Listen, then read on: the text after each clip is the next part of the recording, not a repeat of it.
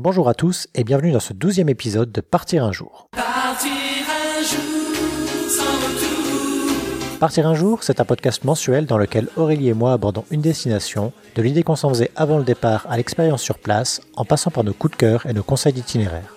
Bonjour Aurélie. Bonjour Rémi. Dans cet épisode, on va aborder les dernières étapes de notre road trip dans l'Ouest américain.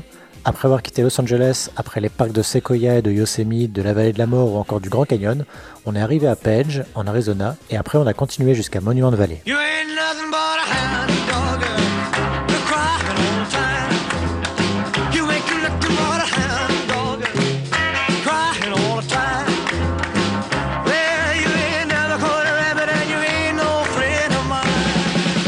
La première étape qu'on aborde dans cet épisode, c'est la ville de Page, un arrêt que beaucoup de road trippers font.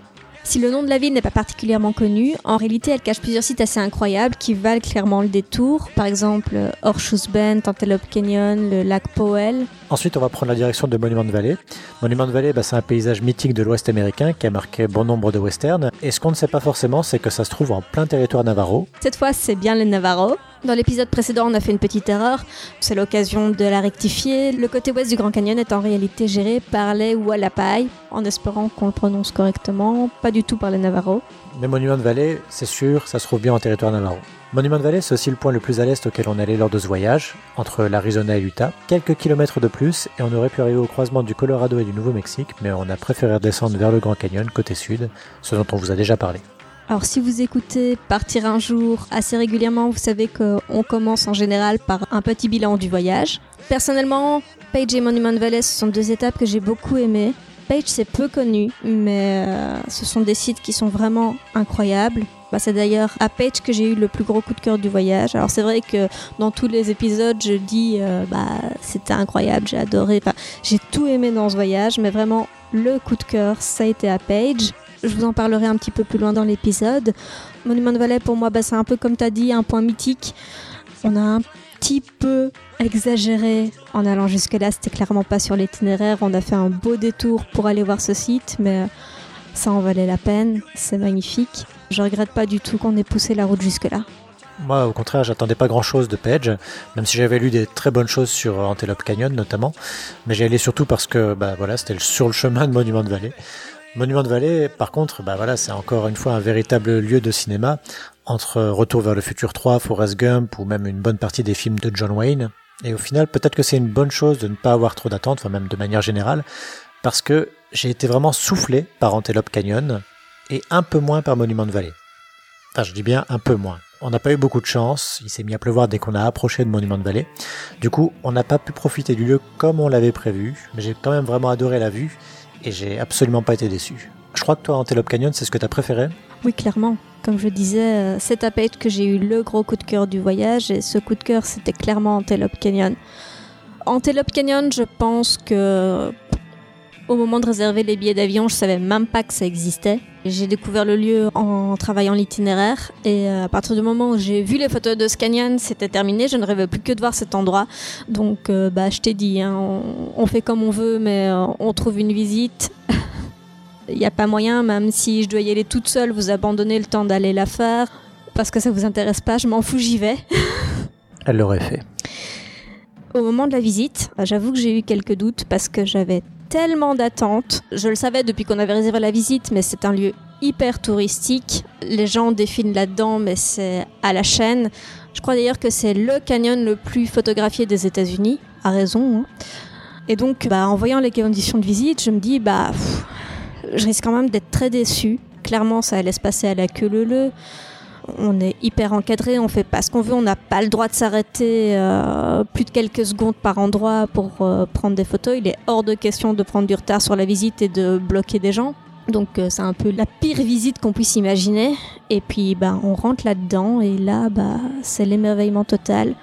On ne réalise même plus qu'on est dans un groupe de touristes et ce qui se passe autour de nous c'est juste pendant une heure, on est dans cette gorge qui est très étroite, l'eau qui a creusé euh, son passage en donnant des formes de drapés aux parois rouges, qui vont du rouge au violet sombre. Avec le soleil qui rentre, on a réussi à avoir une visite en milieu de journée, donc on avait le soleil qui était bien à la verticale, qui rentrait bien dans le canyon, donc c'est en plus les meilleures conditions pour y aller. Et j'ai été juste euh, soufflée. J'ai eu vraiment beaucoup d'émotions pendant cette visite et euh, même quand je regarde encore maintenant les photos de ce canyon, j'ai encore cette émotion. C'était magique. Oui, magique, il n'y a pas d'autre mot. Antelope Canyon, c'était vraiment ça. Mais mon coup de cœur va tout de même à Monument de Vallée. Je l'ai dit, on l'a découvert sous la pluie, mais du coup, ça a donné au paysage un aspect unique. Il y avait le haut des roches qui disparaissait dans les nuages, c'était vraiment très étrange. On a eu une vue magnifique sur les trois buttes lorsque la grisaille se levait et ça nous a permis de distinguer de mieux en mieux le paysage aux alentours. Mais en fait, c'est pas vraiment ça qui m'a le plus plu. Ce qui m'a vraiment plu, ça relève encore une fois de l'anecdote, c'est quand on a poussé un peu plus loin pour aller jusqu'au Forest Gump Point. Alors qu'est-ce que c'est le Forest Gump Point? Pour ceux qui ont vu le film, il y a un moment où Forrest Gump se met à courir et à traverser les États-Unis comme ça, jusqu'au moment où il arrive à Monument de Vallée. L'endroit exact est bien connu des touristes, surtout parce qu'il y a une magnifique route qui se dirige vers les buts de Monument de Vallée. Mais il y a finalement assez peu de gens qui prennent la peine d'aller jusqu'au panneau, un panneau qui indique que c'est à cet endroit que Forrest Gump a arrêté de courir. Et moi, de voir juste ce panneau, bah voilà, ça, ça a fait ma journée. Maman disait toujours La vie, c'est comme une boîte de chocolat. On ne sait jamais sur quoi on va tomber.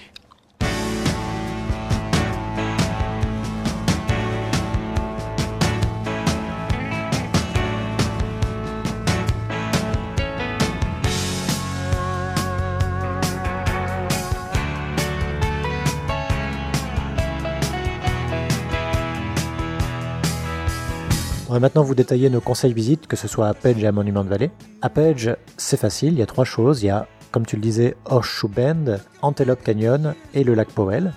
On a commencé notre journée par aller voir Horseshoe Bend, qui se trouve un peu à l'extérieur de Page. En 5 minutes en voiture, on arrive sur le parking. C'est une visite très courte. En fait, du parking, il y a juste un long chemin qui mène jusqu'au point de vue. Un chemin qui grimpe un peu au début, ce qui fait qu'il faut peut-être compter 10-15 minutes pour arriver vraiment jusqu'au point de vue en lui-même.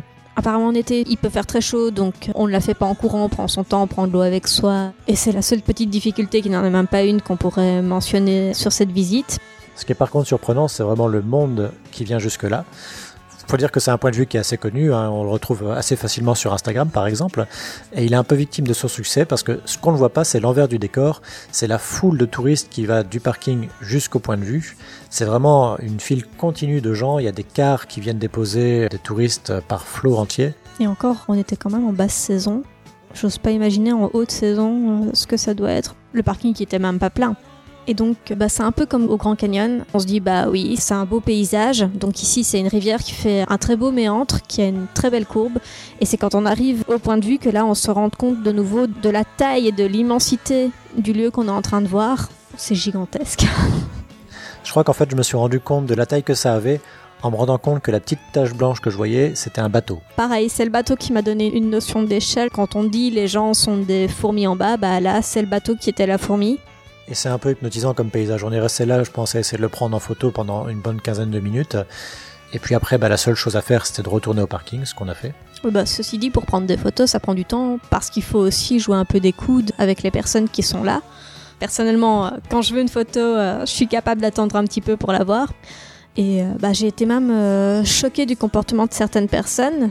Donc j'attendais pour avoir ma photo dans l'axe que je voulais. Il y avait des personnes devant moi qui venaient de prendre des photos avec leur téléphone. Et euh, bah, plutôt que de se mettre sur le côté, libérer la place, non, non, euh, elles sont restées là. Ah bah je vais la mettre sur Instagram, euh, quel hashtag, etc.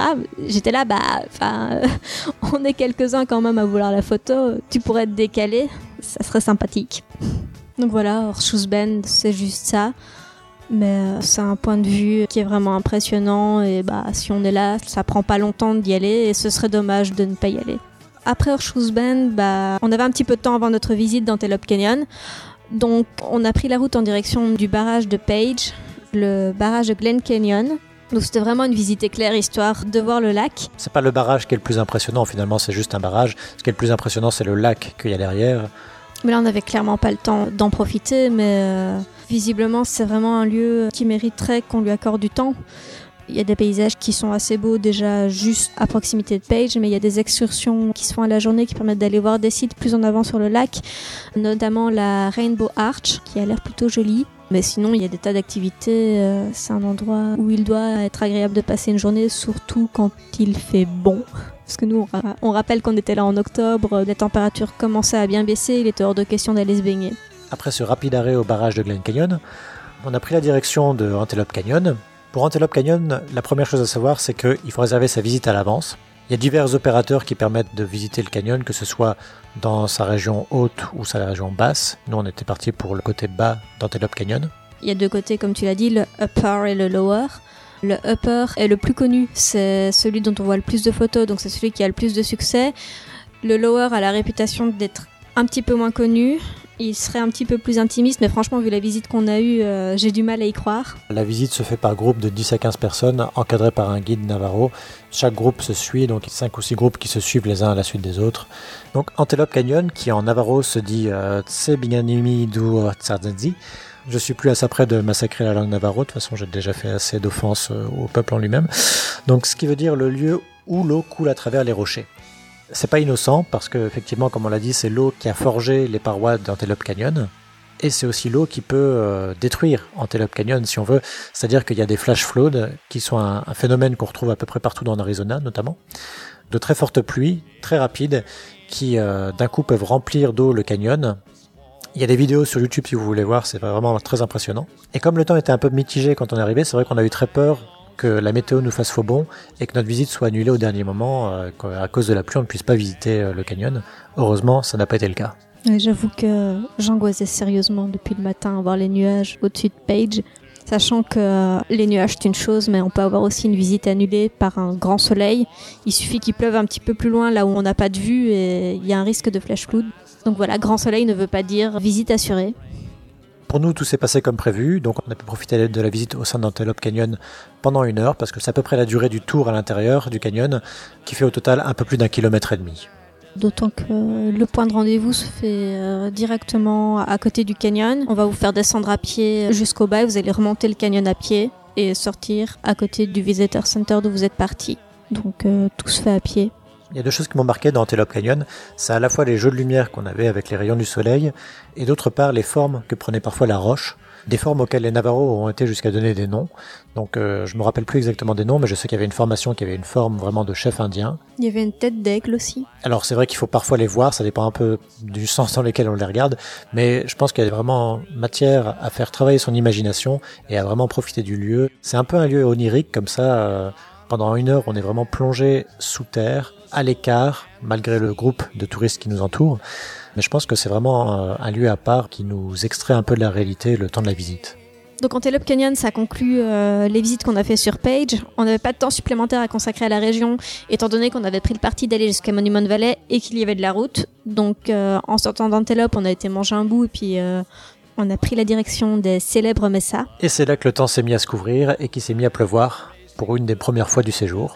Donc on a dû faire une croix d'entrée de jeu sur le coucher de soleil sur Monument de Vallée qu'on espérait. On s'est dit que peut-être que le temps s'éclaircirait le lendemain matin. Ça n'a pas été le cas, il faisait toujours gris quand on s'est levé. Du coup on a dû aussi faire une croix sur le lever de soleil sur Monument de Vallée. il y a des jours comme ça. Ça nous a pas empêché de faire la route qui nous séparait encore vraiment de l'entrée du parc. La route, bah, plus on avance, plus le paysage commence à se découper et on commence à voir apparaître les premières messas. Donc ces célèbres buttes qui caractérisent Monument Valley, avec un sommet plat et des bords très abrupts, on commence à les voir apparaître au fur et à mesure qu'on se rapproche du parc. À ce stade, moi j'étais déjà content parce que on avait déjà ces roches rouges telles qu'on se les imagine. Contrairement au Grand Canyon, là c'était vraiment le paysage que j'attendais. Et malgré la grisaille, c'est vraiment splendide. On est arrivé au Visitor Center où on s'est garé parce que c'est à partir de là qu'on a vraiment la meilleure vue sur les trois messas principales. Et là, est-ce que c'était à cause de la météo? On a débarqué dans un centre d'information à moitié vide. Déjà, il y avait personne au bureau d'information pour nous renseigner sur ce qui était possible. Il y avait juste euh, des écriteaux, notamment des écriteaux qui disaient bien qu'il n'y avait pas de wifi sur place, ça servait à rien de demander. Et après, bon, bah, il y avait les boutiques de souvenirs qui, elles, effectivement, étaient un peu fréquentées. Donc voilà, je crois que c'est vraiment le premier centre d'information où on va, où c'est comme ça. Mais ça nous a pas empêché de sortir sur les terrasses, où on peut aller librement, et d'admirer la vue, que ce soit la vue principale sur les trois messas, comme je l'ai dit, ou un peu plus loin, il y a aussi un panneau qui indique le John Wayne's Point, ce qui est en théorie le point que préférait John Wayne pour regarder le paysage quand il venait là en tournage. Depuis le Visitor Center, c'est vrai qu'on a une superbe vue sur les messas. Maintenant, pour ceux qui le souhaitent, il y a moyen de pousser plus loin. Il y a notamment une route qui permet de s'en approcher. Alors nous, ben, la route c'était de la terre, il pleuvait, on était avec notre énorme monospace, pas du tout prévu pour ça. C'est bien simple en fait, quand on a passé la guérite d'entrée du parc, la madame qui nous a vendu notre ticket d'entrée nous a demandé si on avait euh, quatre roues motrices, on lui a dit bah non, c'est un monospace. Et du coup elle nous a dit bah vous pouvez aller sur la piste mais c'est à vos risques et périls. Nous, on n'aurait pas pris le risque, mais clairement, si vous avez une voiture adaptée pour ce type de terrain, allez-y. Ça doit être assez chouette. Vous allez faire un tour au milieu des Messas et vous en approchez euh, bah, assez près. On voyait la route, elle se rapproche quand même pas mal. Si vous n'êtes pas motorisé, je pense qu'il y a des tours en jeeps qui sont négociables auprès des Navarro, tout comme euh, à peu près tous les moyens de locomotion, hein, à pied, à cheval, à vélo. Il y en a pour tous les goûts, il y a des excursions pour tous les niveaux. Il y a même des tours photos, donc je pense que tout le monde peut trouver quelque chose qui lui plaît s'il a envie de pousser plus loin la visite. Nous on a préféré reprendre la route pour aller jusqu'à la route 163 qui est donc ce point de vue célèbre euh, que j'évoquais, euh, qu'on voit notamment dans Forrest Gump. Il faut bien comprendre que jusqu'ici, nous, tout notre itinéraire nous conduisait de l'ouest vers l'est, ce qui nous est d'abord passé par Monument de Vallée, mais il y a aussi des gens qui viennent de l'est pour aller vers l'ouest, et donc sur leur chemin, ils ont directement accès à cette vue avant d'arriver à Monument de Vallée, et c'est ce qui explique qu'il y a beaucoup de touristes qui font l'arrêt, parce que c'est vraiment une route qui se dessine à perte de vue, c'est vraiment un point de vue magnifique, et c'est vrai qu'en photo ça rend très bien, notamment pour les gens qui aiment se mettre au milieu de la route. C'est un peu dangereux, mais il y a beaucoup de touristes qui le font. Il n'y a pas beaucoup de trafic non plus. Il y a peut-être un peu plus de trafic en été, mais c'est vrai que là, ça se faisait très bien. J'ai rêvé que je... que j'étais dans un western. J'étais pourchassé par une horde d'Indiens et par un C'est ours. fini, ne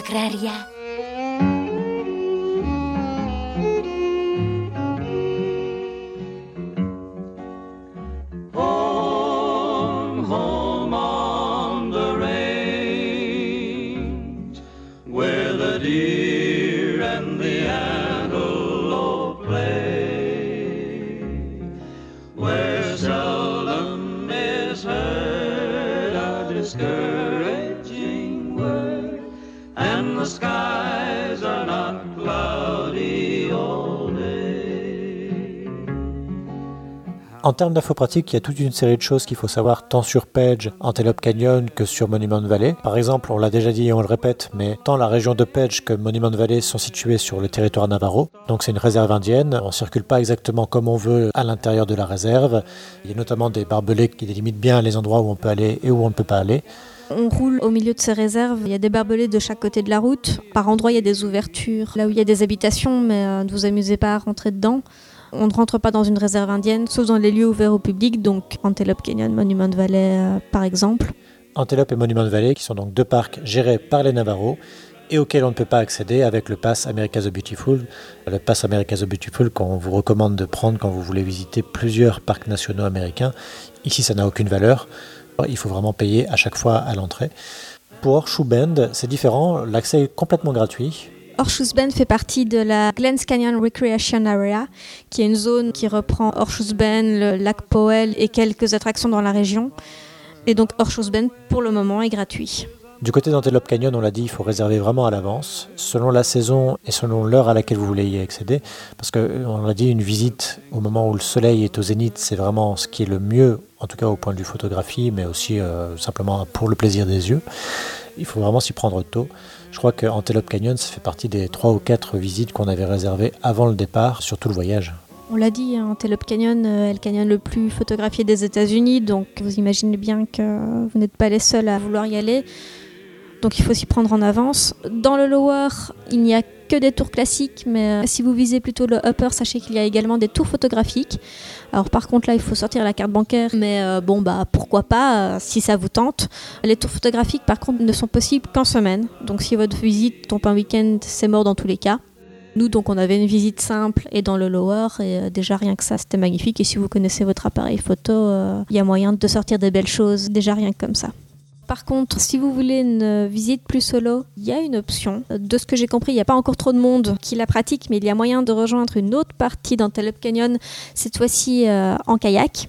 Donc vous descendez une partie de la Colorado River et vous allez rejoindre un des débouchés du canyon euh, dans la rivière. Donc euh, je vous l'ai dit, Antelope Canyon, quand on le visite, c'est sec. Donc là, vous arrivez sur un chemin pareil, c'est sec. Il y a moyen de remonter euh, jusqu'à une autre partie d'Antelope Canyon qui est nettement moins impressionnante euh, que les deux parties principales. Ça a l'air d'être tout de même une jolie balade.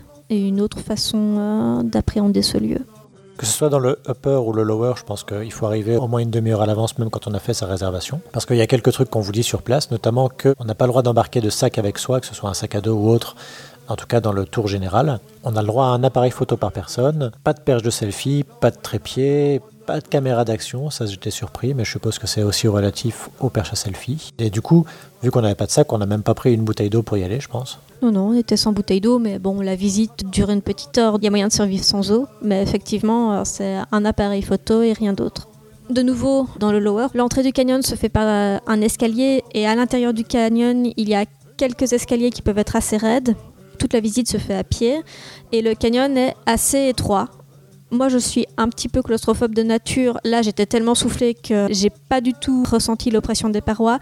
Mais je pense que les personnes qui sont fortement mal à l'aise en milieu étroit et renfermé pourraient avoir des difficultés dans la visite parce qu'il y a des passages qui sont vraiment très très refermés. Même si on voit toujours un, petit coin de ciel, c'est vrai que c'est parfois un peu limite. Au point de vue accessibilité, bah, les escaliers font que avec un lutin de 5 ans, c'était tout juste. Avec une personne à mobilité réduite, c'est juste impossible. Donc on l'a dit également plus tôt dans l'épisode, Antelope Canyon est un canyon toujours actif. Donc même si quand on visite c'est sec, il y a du sable par terre, on ne voit pas une goutte d'eau, il y a régulièrement des inondations et des flash floods. Euh, quand on y est allé une semaine avant, il était inondé, il était fermé. De ce point de vue-là, euh, c'est la météo, mais c'est avant tout les Navarros qui sont les seuls maîtres à bord. Ils connaissent leur région, ils connaissent le canyon. S'ils disent qu'ils ferment les visites parce qu'il y a des risques, je pense qu'il faut vraiment pas rigoler avec ça, ça sert à rien d'assister. Pour Monument de Vallée, le prix d'entrée est fixé à 20 dollars par véhicule pour 4 personnes à l'intérieur du véhicule. Donc si vous êtes plus, je, je vous conseille de vous cacher dans le coffre. Sinon, il faudra ajouter 10 dollars par personne supplémentaire. On l'a dit, il faut vraiment une bonne voiture, au minimum un 4x4 pour euh, aller sur la route de terre, surtout quand c'est mouillé. Je pense qu'en temps normal, il y a moyen de s'en sortir avec une voiture un peu moins prévue pour, mais il faut au minimum vérifier que vous êtes couvert par l'assurance. Nous, c'est vrai que de toute façon, on n'était pas couvert par l'assurance pour les routes de terre. Ça aurait pu poser problème, c'est pour ça qu'on l'a pas fait. Au point de vue logement, on a dormi directement à Page dans un petit motel. Il y en a plusieurs sur place, donc euh, c'est pas très difficile à trouver. Je pense que c'est bien dimensionné par rapport au flux de touristes que ça doit accueillir. Et pour Monument de Vallée, bah là, on avait trouvé un logement à Kayenta. C'est un peu plus dur de trouver un logement dans le coin. Je pense qu'il n'y a pas énormément de villes et de villages aux alentours. Par contre, il y a moyen de dormir directement à Monument de Vallée. Il y a un hôtel qui s'appelle The View, qui n'est pas donné, mais qui porte bien son nom. Parce qu'effectivement, au saut du lit, on peut sortir et avoir droit à la vue sur les trois messas. Effectivement, c'est des régions assez désertiques. Bah, D'ailleurs, en repartant, on- a pris la décision de ne pas manger à Kayenta et de chercher à manger plus loin. On a un petit peu regretté ce choix parce qu'on a roulé euh, plusieurs heures euh, sans rien croiser. On a fini par atteindre Tuba City, qui est une petite ville Navarro. C'était un petit peu la loose, hein. il n'y avait vraiment pas grand-chose. On a fini dans un subway. Mais voilà, ce sont des régions, euh, préparez-vous à faire des centaines de kilomètres sans rien croiser, à part des paysages magnifiques. Et c'est vrai que autant à Page, on a trouvé où manger et bien manger sans difficulté, autant une fois qu'on se trouve en territoire navarro, c'est un peu plus compliqué. C'est des haricots là que tu fricotes là Ah mais c'est pas pour toi, c'est pour ces trois là dehors. Alors tu peux me les donner, parce que dans pas longtemps, ils n'auront plus faim.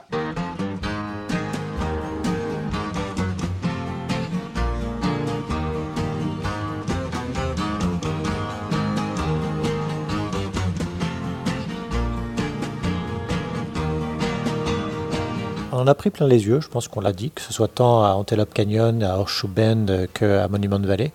Et à la question de savoir est-ce qu'on y retournerait, moi je dirais oui. Parce que Antelope Canyon, malgré tout, on y a passé une heure, mais je pense que euh, si on avait pu y rester plus longtemps, on y serait resté sans problème. On a été un peu pressé par le guide pour tenir le rythme du groupe et ne pas rester tout seul en arrière. Mais des photos, on aurait pu en prendre 1000, quoi, même 3000, je ne sais pas, mais on aurait pu ne jamais s'arrêter. Monument de Vallée, malgré le plaisir de l'avoir vu comme on l'a vu, j'aurais beaucoup de plaisir à le voir au lever du jour, au coucher du soleil, sous la neige, dans toutes les conditions, je pense que j'aurais apprécié le lieu. Si j'ai l'occasion d'y retourner, je pense que je le ferai sans hésiter. Et puis il y a aussi des endroits où on n'est pas allé, des endroits parfois plus anecdotiques. hein. Par exemple, un peu plus loin que Monument de Vallée, il y a euh, Mexican Hat, qui est en fait un espèce d'empilement de rochers qui donne la forme un peu stéréotypée d'un Mexicain qui porte un grand chapeau. Euh, Moi j'ai vu des photos, euh, j'étais pas convaincue par euh, l'image du Mexicain, mais euh, c'est un point euh, connu de la région. Et euh, encore un peu plus loin, donc il y avait le Four Corners. Donc c'est l'endroit où vraiment on a le croisement des quatre États, du Colorado, de l'Utah, de l'Arizona et du Nouveau-Mexique. De manière assez étonnante, il faut payer pour accéder à l'endroit où vraiment les quatre États se croisent. C'est même un peu cher pour y accéder, de mémoire. Mais au moins, on a la fierté de pouvoir se dire j'y suis allé et j'étais vraiment au croisement des quatre États. Je pense qu'il joue vraiment sur ça. Mais c'est plutôt rare, même dans les USA même, alors qu'il y a énormément euh, de frontières qui sont rectilignes, on a des États qui sont presque géométriques. Finalement, quand on regarde, ce sont des frontières à trois États, pas quatre, sauf celle-là. Je sais pas s'il y en a d'autres, j'ai pas regardé la carte en détail, mais euh, à première vue, je vois que celle-là. Et toi, t'aurais envie d'y retourner du coup? Alors moi, ben, je prendrais bien un abonnement à Antelope Canyon. Je pense pas qu'on puisse se lasser de ce lieu, je le redis, c'est juste incroyable ce que la nature a fait à cet endroit-là. On disait à la vallée de la mort que la nature fait de l'art, mais euh, c'est encore plus vrai à cet endroit-là. C'est une œuvre d'art du début à la fin, ce canyon. Mais en dehors de ça, comme je disais, on a fait le choix d'aller jusqu'à Monument Valley plutôt que de passer plus de temps sur Page. Et je pense que du coup, on a un petit peu survolé les deux endroits. Je suis très contente d'avoir pu faire les deux, mais effectivement, euh, je pense qu'il y a beaucoup plus à faire tant à Page qu'à Monument Valley.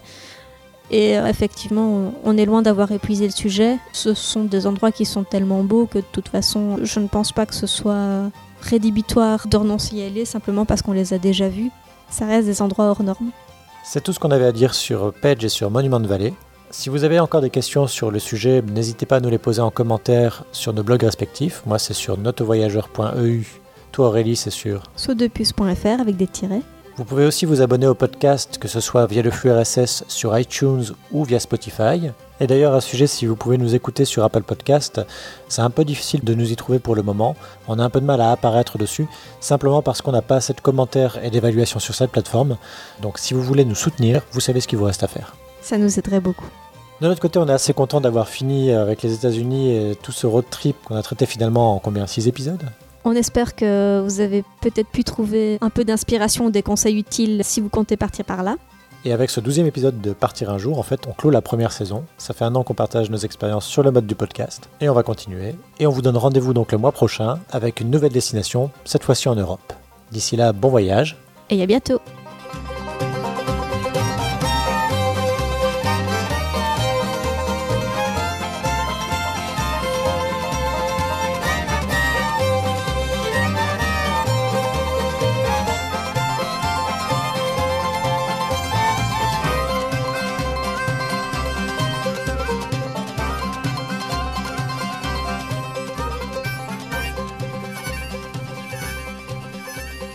Dans l'épisode précédent, on a fait une petite erreur. Le côté ouest du Grand Canyon est en réalité géré par les Wallapai, pas du tout par les Navarros. Oui, je m'excuse envers les, les deux peuples. Euh, je m'excuse envers les deux tribus. oui, je, Je m'excuse envers tout le monde. oui.